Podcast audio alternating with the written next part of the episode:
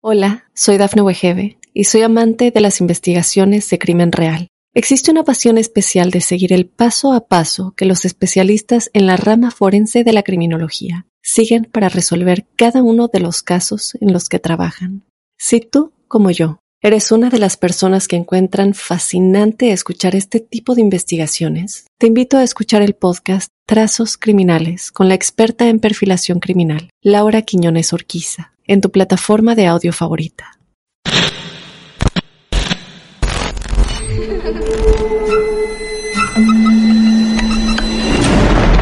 Los seres vacíos nos observan.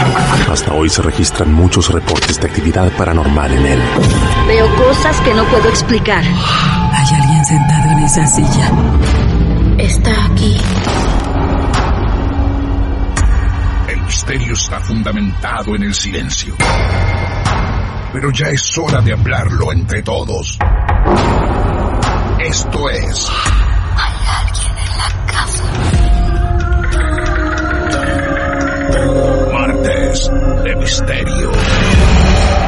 Es divertido asustarse a veces, ¿no?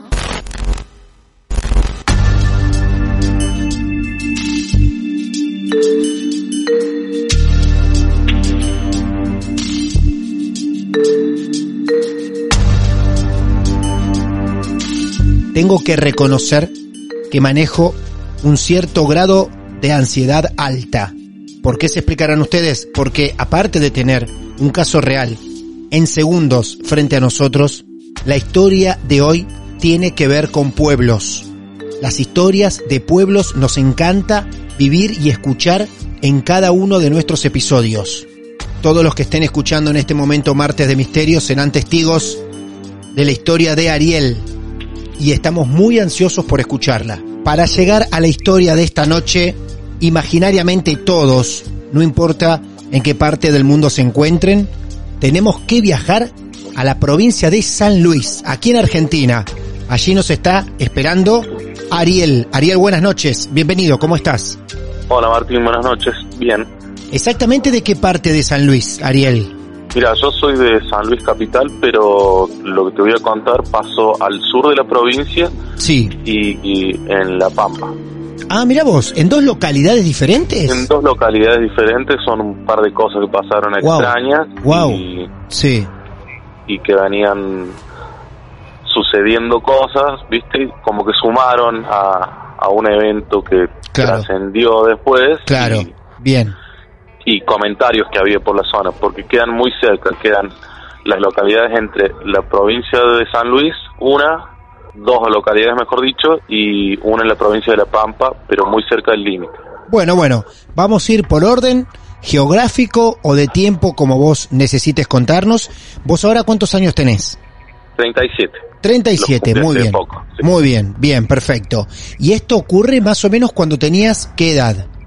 Y más o menos unos 16, 17 años, hace 20 años atrás. Joven, muy bien. Bueno, esto arranca donde vos quieras, Ariel, te escuchamos atentamente. Dale, mira, primero te voy a contar unas cosas que sucedieron y, comentarios que habían por pueblos donde terminó de trascender esto que te decía. Bien. Este, primero, mi, mi viejo era el gerente del casino de Nueva Galia, en San Luis, al sur, que queda a unos 42 kilómetros de Buena Esperanza. Y desde Buena Esperanza no tenés ningún pueblo hasta Villa Mercedes por más de 200 kilómetros, es decir, que el trecho es muy largo. ¿Buena Esperanza es un pueblo? Buena Esperanza es un pueblo. Un pueblo, bien. Y Villa Mercedes ya es una ciudad más conocida de San Luis, más grande, y queda recién a 200 y pico de kilómetros. 250 más o menos. Ajá. Este, mi viejo iba a visitar un amigo en, el casino de Villa Mercedes desde Nueva Galia y se iba solo en el auto. Tenía un 18 en esa época. Entonces en, se encamina para Villa Mercedes y a los 12 kilómetros más o menos de pasar la entrada de Buena Esperanza, este, ve un hombre al costado de la ruta, vestido de gaucho, con la ala del, el ala del sombrero baja, y se detiene. Se detiene porque pensó que estaba haciendo dedo. Entonces... El hombre iba sube, caminando. Estaba al costado de la ruta, estaba parado. Entonces Parado. mi viejo pensó de que estaba haciendo dedo vestido como de gaucho, viste, bombacha, camisa, pañuelo y sombrero. Y el ala del sombrero caída, caída sobre la cara, como si se la tapase, digamos. Sí, sí, sí. Entiendo bien. Entonces lo sube mi viejo y cuando lo sube nota que por unos 2, 3 kilómetros no decía nada el, Nada. el hombre este. Nada. Nada. Entonces este, mi viejo se empezó a poner incómodo y dice, bueno, este, ¿para dónde va? Dice que lo, lo lleva a Mercedes este, o va más lejos. Dice, no, yo voy a Buena Esperanza. ¿Cómo Ah. va a Buena Esperanza? El tipo le habla y él escucha que habla claramente. Hablaba claramente, Bien. pero le decía de que iba a Buena Esperanza. El pueblo que mi viejo ya había pasado, hace Claro. unos kilómetros. Claro, claro. Entonces le dice, no, pero Buena Esperanza queda para atrás. No, yo voy hasta Villa Mercedes. No, yo voy a, voy a Buena Esperanza. Entonces mi viejo, medio renegando, se da vuelta y dice, este tipo está lejos del pueblo y se ve que está perdido, lo voy a llevar al pueblo. No. En ese transcurso, Sí. sí, mi viejo era de hacer Qué buena cosas. voluntad la de tu papá. O sea, es retomar, es girar en U y volver. Exacto, Era- eran pocos kilómetros y, y no estaba muy apurado mi viejo, así que decide Sí. volver. Entonces, cuando decide volver, este, este tipo le empieza a contar una historia. ¿sí? Le dice que tenía cuatro muertos en su casa. Mi viejo ¿Eh? se queda pensando, ¿viste? Y, y le dice, sí, tengo cuatro muertos en casa, así que voy a la policía. Mi viejo se queda mudo, se queda muy perseguido, un Por tipo favor. muy supersticioso, mi viejo además, Sí. este era un tipo como de creer mucho en muchas cosas, pero que también había visto muchas cosas, vivió mucho tiempo en el campo, Sí. tuvieron un tambo, después vivieron en Villa Dolores, y en Villa Dolores este eh, veían cosas también, era un pueblo muy chico, Villa Dolores en ese momento, ahora es Claro. una ciudad, pero Claro. en ese momento era un pueblo muy chico.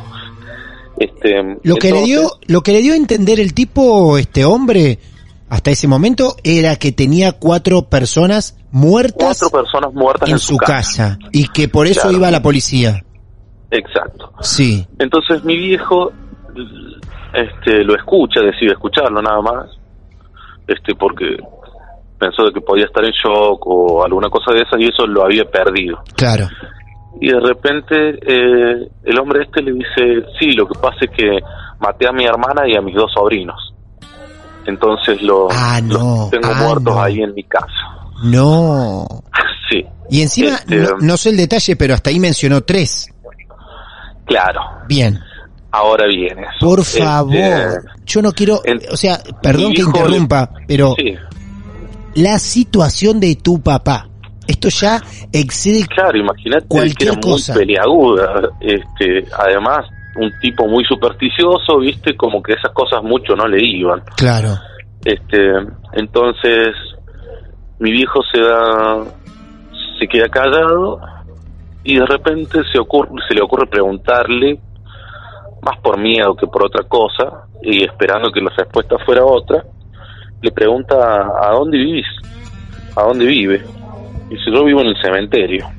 Entonces mi viejo ya rezaba por adentro, viste, estaba con los pelos de punta, este, estaba muy perseguido por toda la situación. Mi viejo llega a la entrada de Buena Esperanza, al, poco tiempo de preguntarle esto y de quedarse callado, el, el tipo al que llevaba y él, eh, para en la entrada del pueblo, dice, bueno, yo hasta acá llego, me tengo que volver a, a Villa Mercedes. Entonces el tipo abre la puerta, se baja, mi viejo no lo sigue con la mirada por miedo, calculo yo, y se pone a rezar. Se puso a rezar, cuando terminó de rezar un par de oraciones, se pegó la vuelta en el auto y se fue hasta Villa Mercedes. ¿Cómo me entero yo de esto? Unos pocos meses después estamos comiendo en, en Nueva Dalia, en una roticería que había, amiga de mi viejo, la dueña. Hasta ahí tu papá no te había contado nada. No me había contado nada, estábamos Ah. cenando con mi hermano, éramos chicos. Claro. En ese momento habré tenido yo 14, ponele.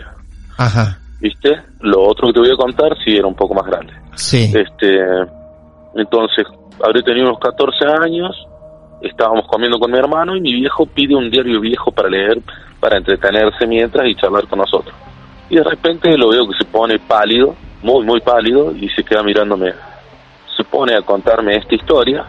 Mi hermano estaba entretenido, este, se levantaba de la mesa, iba, volvía, era un poco más chico, mi hermano cinco años más chico, eh, inquieto, siempre fue inquieto, y, y me cuenta la historia, mi viejo.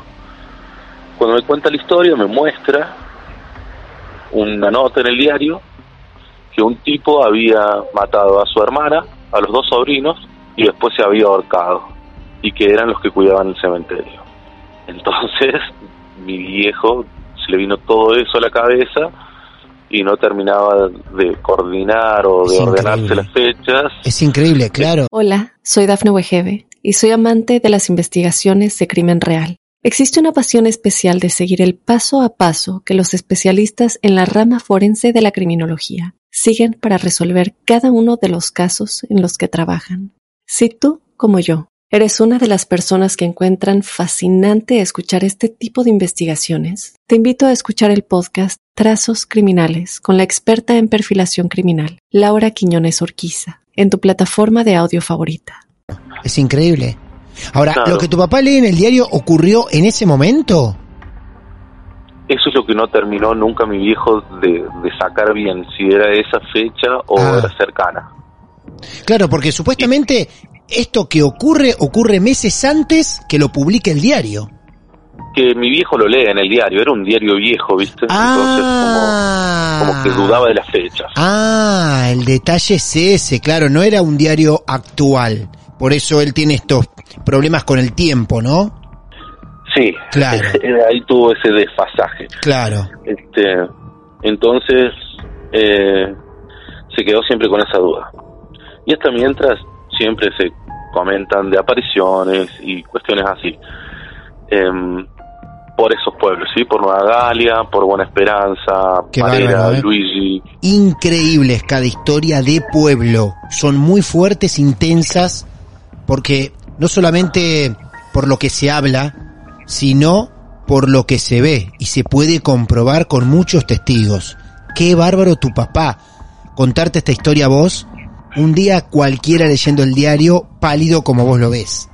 Sí, sí, además de que viste que en el campo pasan cosas que uno por ahí trata de buscarles una explicación sobrenatural Claro, y por ahí no la tienen o, o por el contrario trata de buscar una explicación lógica y no la tienen. claro, sí, sí, Este. perfecto. Bueno, y el comentario por esos pueblos era que se veía un- una sombra, le- ellos le decían el fantasma. El fantasma. Este, Ajá. El cuarto muerto sería él, ¿no? Cuando dijo tengo cuatro muertos en el cementerio, el cuarto muerto claro, sería porque él. lo Porque encontraron, lo encontraron ahorcado al, Claro. al tipo, al parecer, según la nota, ¿viste? Sí. Entonces el cuarto tipo era él. Entonces te imaginas de que mi viejo nunca se puso a pensar de si, siendo supersticioso como era, nunca, nunca se puso a pensar a ver si, si se había suicidado después de que lo dejó él, Claro. si estaba hablando con una ánima o cualquier cosa, seguramente pensó eso mi viejo. Ujú, Nunca Sí. tampoco me puse a indagar demasiado sobre el tema. Claro. Este y, y bueno, sí vimos luces y cuestiones así que, que uno trata de buscarles la vuelta, ¿viste? Así, no, es una estrella fugaz, este la luz mala que, bueno, se sabe que son cuestiones de, de fósforo, este, o ionización del aire y esas cosas, ¿no? Claro, Pero totalmente. siempre uno tratando de buscarle esas explicaciones. Mi hijo se va a vivir tiempo después a Rancul, vivió en tres lugares. En el tercero en el que vivió era un campo y tenía un tanque australiano, le dicen, no sé si ubicas. Son Sí. esas piletas redondas gigantes. Total, sí que la gente se puede meter y bañarse, ¿eh? Exacto. Sí, claro. Y, y más de una vez apareció de la noche a la mañana seca. ¿Eh? Este, no solo a él, sí, sí, es como muy común por la zona. Gente que tiene aviones como los docios, Sí, aviones de fumigación, hablan de círculos y de cuestiones así y claro. te puedes imaginar de que todo eso fomenta el imaginario de, de la de la zona, ¿viste? Sí. De que no, que sí, con son ovnis, que no, que esto pasa porque hay una pérdida y Ujú. resulta que tu tanque no tiene ninguna pérdida, Claro. o por lo menos no tanta como para que durante la noche se vacíe a, a seco. Son tanques muy grandes como para que Muy, muy aparezcan grandes, vacíos sí. de un día para el otro y no se note una pérdida de agua o algo, ¿no? Cargan mucha Sí, cantidad de agua. Muchísima cantidad de agua, porque Claro. la carga en el molino y no, no corta. A Claro. menos que vos lo frenes al molino, no, no corta eso.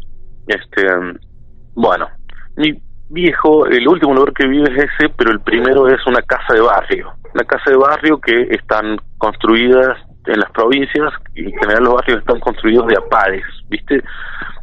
Una de tus paredes linda con la pared del vecino y después tenés un espacio a cada lado este que se usa el cochero o entrar al patio, etcétera.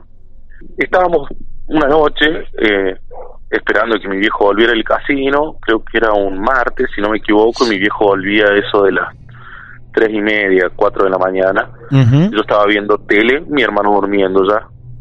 Cuando llega mi viejo, le voy a abrir la puerta y de repente escucho el grito del vecino al lado, el fantasma, el fantasma. A todo esto yo había escuchado comentarios, pero no sabía bien qué era ese fantasma que le decían en Ajá. el pueblo. Claro. Mi viejo, al ver que yo abro la puerta, me la cierra y me dice, no abras, quédate adentro, no mires. Ay, ¿para qué? Por Claro. Dios, ¿por qué esa aclaración de los padres? Esa cosa Claro, de los padres que desesperan más. Claro, Sí, la curiosidad de un pibe, Sí. ¿me entendés? Es como mucha. claro. Entonces me puse a mirar por, ¿viste las rendijas de las persianas? Sí. Me puse a mirar por ahí, que más o menos se veía algo, y de repente lo veo al vecino de al lado, en toallón, como si sa- hubiera salido de bañarse, De la ducha. Sí. sí, con un cinto en la mano, que sale corriendo. Mi viejo lo va a ver qué le pasa, y por las rendijas al- alcanzo a ver, por abajo de las luces de la calle, de los focos, Sí. que pasa corriendo un tipo, un tipo alto, muy alto, sí, yo calculaba unos dos metros más o menos, Ajá. todo negro, todo, todo, todo negro, no vestido negro, todo negro, Ajá. y, y que no resplandecía nada. Si vos tenés un buzo, un suéter, Claro. algo negro, una Sí. campera, algo resplandece de Claro. luz, sobre todo cuando pasás por abajo. Lo atribuía que estaba mirando por las rendijas de la persiana y todo eso. Mi viejo entró, me dijo, olvídate si viste algo, anda a tu pieza, rezá y dormí. Entonces no... Me quedé pensando en eso, a ver qué era lo que había pasado Ujú. y hasta mientras hubo una seguidilla de, de sucesos en el pueblo con este fantasma Ah, que lo veían de un lado otro y así este una vez estamos yendo con mi viejo a la casa de un amigo de él en, en el campo poco después de esto y mi viejo me dice no te asustes pero mirá arriba del árbol cuando me, cuando me dijo papá- no te asustes yo sí. ya tenía miedo Claro, pero claro. Sí. Este, entonces vi una figura toda negra, así como de un chabón, un tipo, sentado arriba de un árbol. El problema es que la copa del árbol no se doblaba. Y era algo así como un álamo, ¿viste? Un árbol alto, flaco, Sí, que claro. sabes que las ramas de arriba son débiles. Claro, claro. Bueno, estaba sentado allá arriba y no se doblaba. Y no se doblaba y, y la verdad, este, como que me dio mucho miedo. Me dijo, no vamos a ir nada, nos vamos a volver al pueblo. Puso Ah. el guiñe y nos volvimos para el pueblo.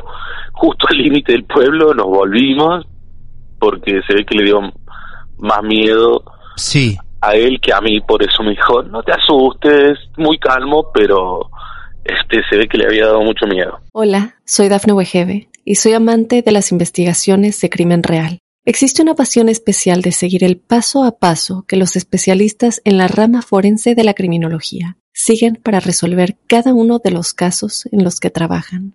Si tú, como yo, eres una de las personas que encuentran fascinante escuchar este tipo de investigaciones, te invito a escuchar el podcast Trazos Criminales con la experta en perfilación criminal, Laura Quiñones Orquiza, en tu plataforma de audio favorita. Mirá vos qué extraño. Eh, olfateó algo. Este, algo no, le- no le gustó a la hora de llegar a ese pueblo y eso hizo que se vuelva la figura, ¿no? Sí, Sí, este, y estaba ahí arriba y lo vimos con mi viejo y como que nos quedamos los dos pensando. Era, eh, Este- te, te dio la sensación de ver lo mismo que viste cuando el vecino salió gritando el fantasma? Sí, Ah, lo mismo. sí. Eh, tal vez no, no podés percibir muy bien la altura, pero, pero sí, era un tipo muy alto, Claro. muy, claro. muy alto. Ya, ya no me parecía como de dos metros, me parecía como más, como dos metros y medio, tres. O sea, de verdad me parecía muy, muy alto.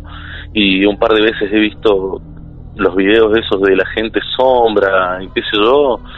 Eh, no sé si, si son tan semejantes, pero un par, sí, un par me dieron mucho miedo porque me hicieron acordar directamente. Claro. Y ahora te cuento por qué. A ver.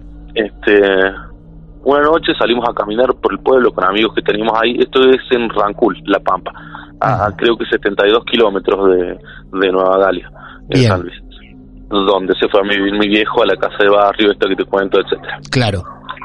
Eh, salimos a caminar habremos sido unos entre 8 y 10 más o menos. Había chicas, chicos y estábamos este, dando una vuelta por el pueblo porque no hay mucho para hacer en esos lugares, menos un día de semana en la noche. Entonces, cuando este, salimos a dar una vuelta, eh, vemos que eh, al costado del- de la vía, ¿sí? el pueblo termina, si vos vas desde la entrada, este, termina en la vieja estación de tren y tenés la vía, es como que marca uno de los límites del pueblo. Ah, Sí. bien. Sí, sí, sí. Una entiendo. cuadra antes, Sí. una cuadra antes vivía mi viejo en la esquina, en una veterinaria antigua. Mi viejo siempre comentaba de que escuchaba ruidos de, de caballos ahí adentro. Sí nos pasó de que se abrió la grifería un par de veces sola, Uh, la grifería del, de la bañadera o, o de la canilla del baño, pero siempre lo atribuimos a que eran griferías viejas, que podía ser la presión del agua, y eso por lo menos cuando estábamos nosotros. Mi viejo no, dice que escuchaba ruidos de animales, de caballos, etcétera. Y la verdad es que nos daba un montón de miedo cuando estábamos solos, así que siempre estábamos con, con algunos amigos. Esa era una casa muy, muy grande y en la pieza cabían cuatro camas, así que siempre había al menos dos más que se quedaban a dormir o, o que se iban a jugar a los videojuegos y, cosas así. Claro.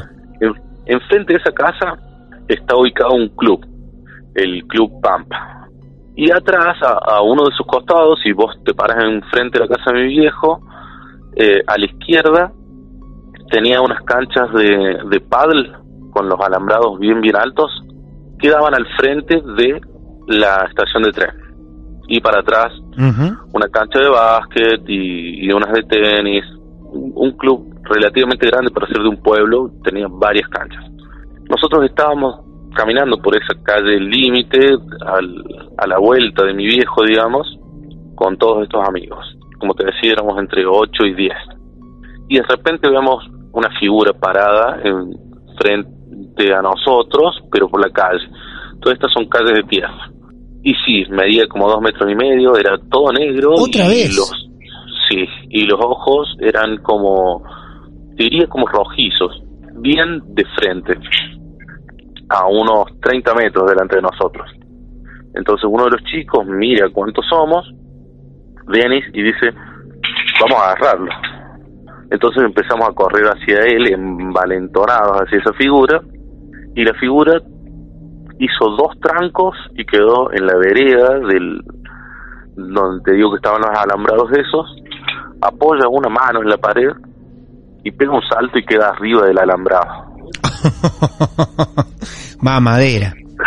Sí, entonces Mamadera. ahí ya, Wow. entonces, entonces ahí ya, ya se nos acabó el- la valentía, Claro. se nos acabó eh, la arenga de él y, y, y todo, y nos empezamos a cagar de miedo. Claro.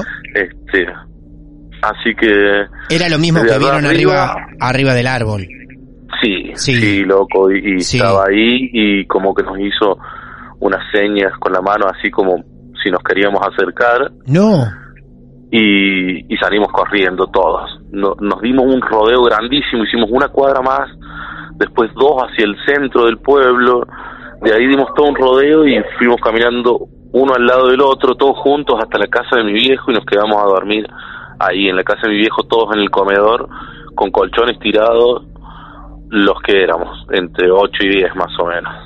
Y no nos quisimos mover hasta el otro día, ya ha entrado el día, tipo 11 de la mañana, recién se empezaron a ir de a dos, de a tres, este, nos pedían que los acompañáramos, pero ya ninguno se malentonó más, ninguno estuvo como para ver el fantasma este del que hablaban. Claro. Y la verdad, sí, sí, es, es como lo más fuerte que me pasó. Sí. Eh, todos hablaban de este fantasma como dijiste hace un rato, el fantasma, el fantasma, todos cuando hablaban daban las mismas características. Sí, Sí. siempre una figura negra, alta, que saltaba por arriba de las tapias como, como si nada, Wow. este, y, y que si no se lo encontraban así en el campo, Claro. ¿Me entendés? Habían encontrado, había gente que se había aprovechado y que se vestía de negro y, y los agarraba la policía y los tenía un rato ahí como Ah. para darles un escarmiento, Ah, pero mirá vos. pero nunca dejaba de aparecer el fantasma, ¿me entendés? Agarraban, no, sí, porque es fulano de tal, y resulta que fulano de tal no era porque esa noche misma que estaba en Cana aparecía el fantasma por otro lado.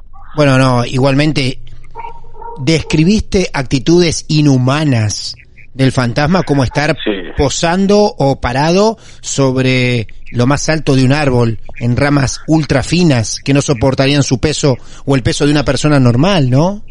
Totalmente, Claro. el salto que dio para quedar arriba del alambrado Claro. de, de una cancha de pádel, te juro que no, Total. no he visto a nadie Imposible, imposible. Nunca nadie, no sé, digo, algún cura, algún obispo, alguien atinó a decir algo, contar algo, aconsejar algo. No, no, no han aconsejado nada de eso. Por Ajá. lo menos que yo me haya enterado, ningún Claro. cura, ningún obispo estuvo relacionado con esas cosas. No, para nada. y después, Bien. este, leyendo cosas así paranormales o cuestiones así, eh, Sí, este, me encontré con una sucesión de hechos fortianos que llaman, este, con que en La Pampa se habían visto dos veces reuniones de humanoides gigantes, todos negros, en el medio de la nada, cerca de General Pico o, o para Realicó, Ajá. lugares que están relativamente lejos, pero no tan lejos del Rancul. mira vos. Bien por la zona. Este, sí, este, todo por esa zona y, y hechos bastante viejos. En esa investigación que hiciste, ¿qué, qué, qué descubriste? Aparte de esas reuniones, ¿A- ¿aportaban datos importantes los textos o, o lo que fuiste leyendo en, en internet? No, simple, simplemente menciones, viste, de, de, de estos humanoides gigantes, así como los que se veían en, en Perú, ¿te acordás en un video que salieron en una época? Este, que después que no, que era una cuestión de perspectiva y te juro que esto que vimos nosotros no era una cuestión de perspectiva, Claro. ni a palos, ni a palos estaba debajo del foco de nuevo y el tipo era todo negro, era todo negro y, y, y ese salto no me lo estaba simulando con un, con un alambre, con un gancho, con nada. Lo que pude investigar y ver fueron cuestiones así y de ahí llegué a esta cuestión de la gente sombra, Ajá. de, de verlo en distintos lados y, y cosas así. Vi también un, un, un video de una compañera de mi vieja que, que le había pasado algo así con una sombra en, en, el, en la casa, se les incendió la casa, Mm. este, la lograron filmar, pero no, no era una forma definida. Era como si tuviera unos ojos y se veía todo como una nube negra, una Claro. cuestión así. Claro. Repetime si podés el nombre de los pueblos o de estas localidades por todas las que atravesamos en tu historia. Sí, Buena Esperanza, Buena Esperanza. eh, este fue donde levantó a este, a este señor vestido de gaucho. Ajá. Mi viejo vivía en ese entonces en Nueva Galia, que ahí sí es donde se veían luces y se relacionaban con estas cosas y se comentaban las historias del fantasma en Rancul. que lo habían Rancul. visto por, Bien. sí, o bien. que lo habían visto por campos linderos, ¿viste? Ajá. Y, y donde podés encontrar los hechos fortianos generalmente es en, en General Pico, este, por esa zona. Bueno, vamos a invitar a los que estén escuchando tu historia en este momento a que estén un rato indagando, leyendo, buscando, googleando en internet sobre estas historias de pueblos que para nosotros son encantadoras, porque tienen algo alrededor que las hacen más fantásticas, pero sobre todo después tienen hechos concretos. Y donde no hay solamente un testigo, hay varios. Varios testigos, como mencionaste, pasaste por tu papá, por más gente de, de los pueblos, por amigos también. Así que la verdad que nos deja maravillados encontrarnos con, con historias así, Ariel. ¿eh? Vos ahora vivís lejos de esa zona, ¿no? Sí, ahora estoy en San Luis, así que estoy más tranquilo. Claro, Este, estás más tranquilo, bien, sí, bien. Sí, pero este siempre siempre hay relaciones con con esas zonas, ¿viste?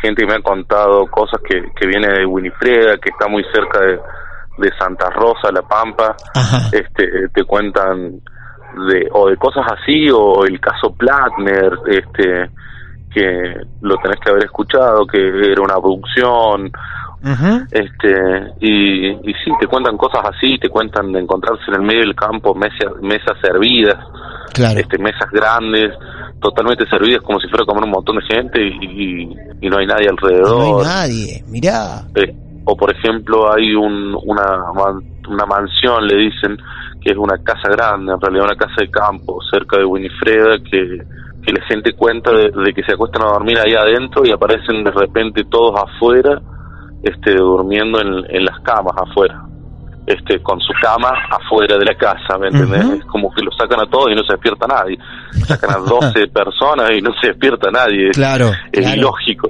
Total, cosas que la ciencia no puede explicar, amigo, y que acá son todas bienvenidas y que estamos para escuchar y para creer. Ariel, primero, un saludo muy grande a tu papá, que fue el que más bancó la parada en las historias que vos contaste.